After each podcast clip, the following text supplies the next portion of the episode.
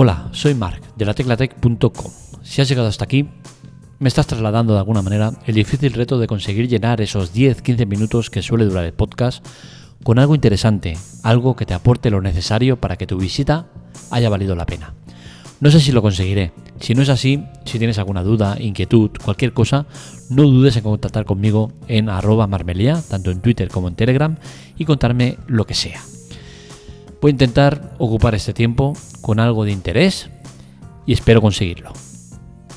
Arrancamos en la Tecla Tech, un podcast grabado en directo, sin cortes ni censura. Empezamos.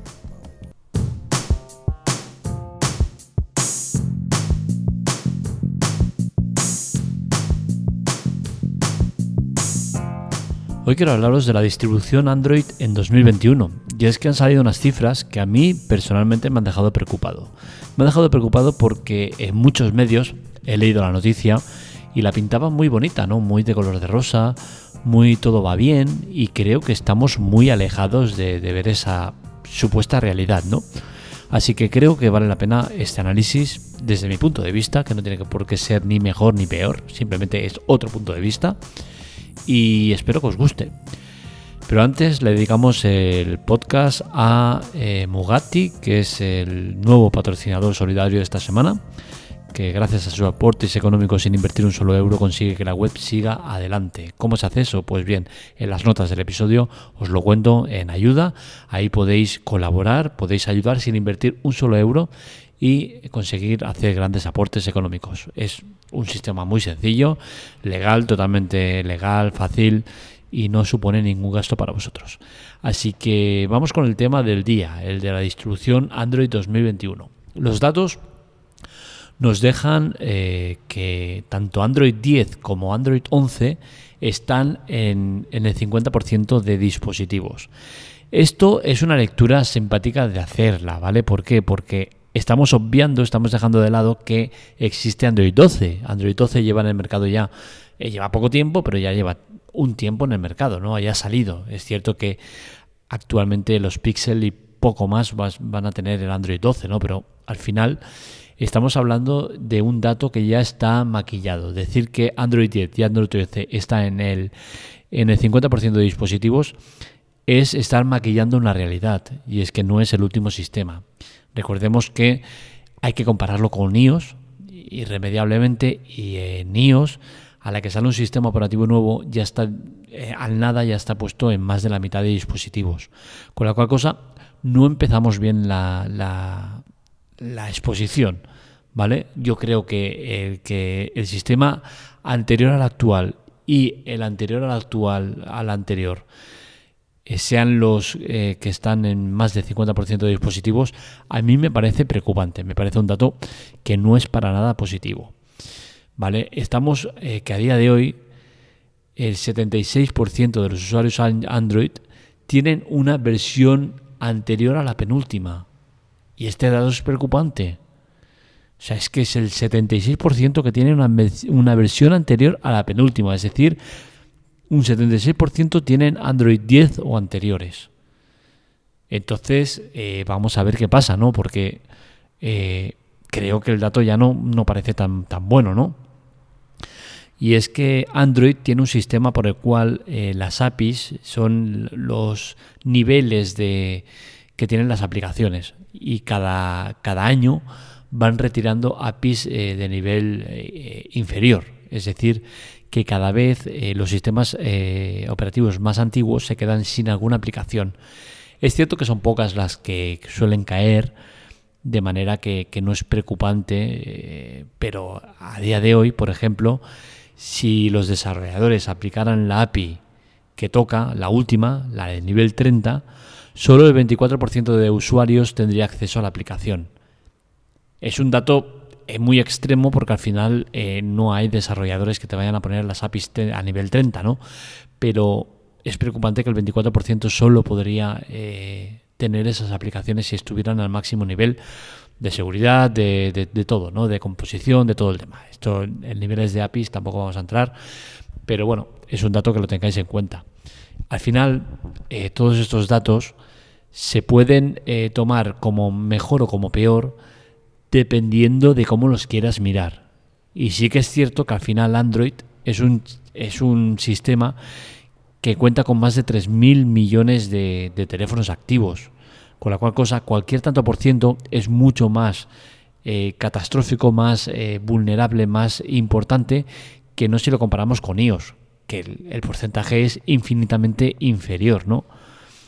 Entonces, eh, hay que hacer la comparativa, pero teniendo en cuenta que hay diferencias muy, muy grandes.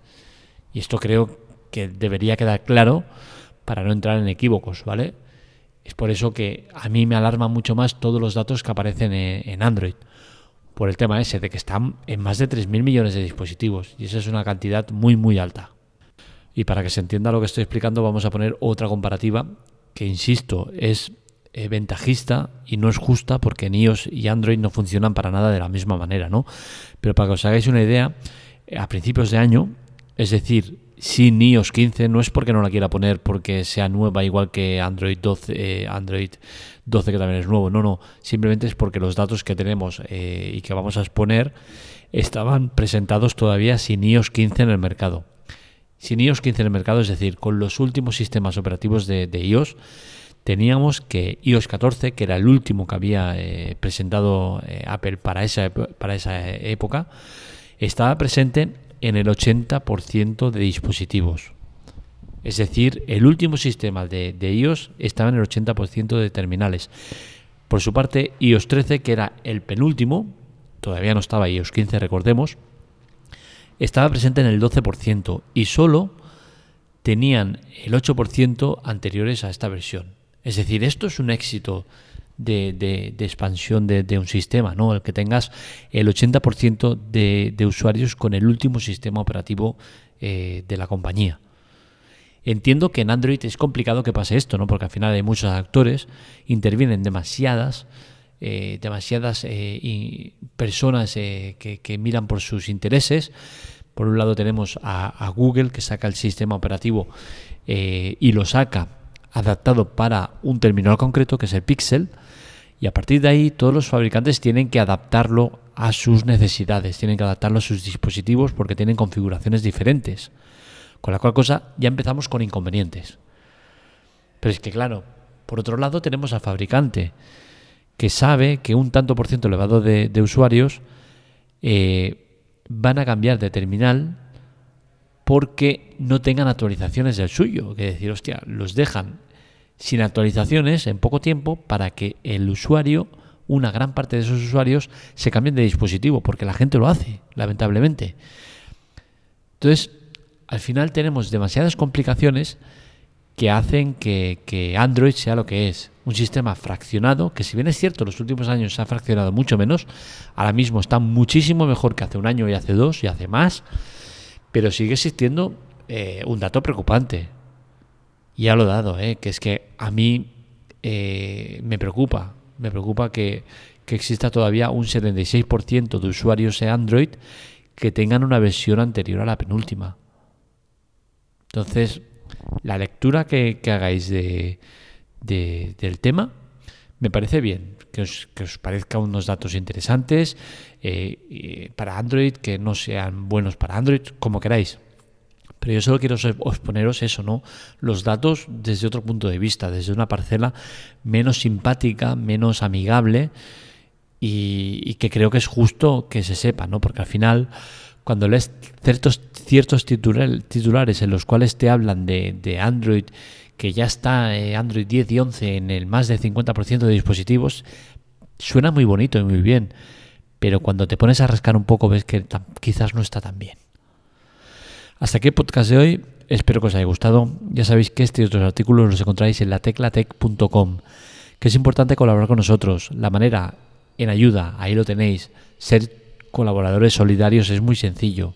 Vuestros aportes económicos sin invertir un solo euro es posible gracias a Amazon. Os proponemos tres maneras. Por un lado tenemos eh, la suscripción a, servicios premium de Amazon. Nos las ofrecemos totalmente gratuitas durante un periodo de tiempo determinado y esas ayudas a nosotros nos repercuten brutalmente en la web y en el podcast también, ¿no? Pero principalmente en la web. Nos permite mejorar eh, plugins de pago, eh, mejorar a servidores más potentes, mejorar en intentar llegar a ofrecer regalos a, los suscriptores, a los, a los que colaboréis. Esto será posible cuando consigamos tener todo zanjado. No es dinero para nosotros, es dinero para la web y para proyectos destinados a la web.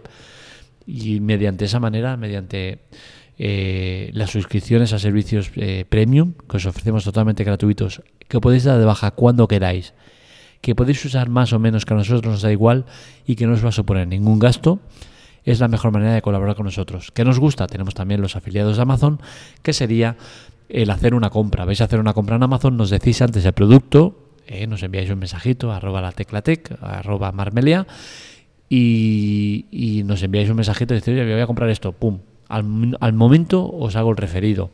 ¿Qué quiere decir? Que el vendedor sabrá que venís de nuestra parte y hará un aporte a la Teclatec. A vosotros no supone ningún gasto extra, no supone ningún coste adicional, no supone un cambio de producto, cambio de vendedor, nada, todo será exactamente igual. ¿Qué nos gusta? Porque os parece muy agresivo, muy algo personal y que no queréis eh, darme, eh, decir, oye, que voy a comprarme esto. Pues oye, mira, respetable.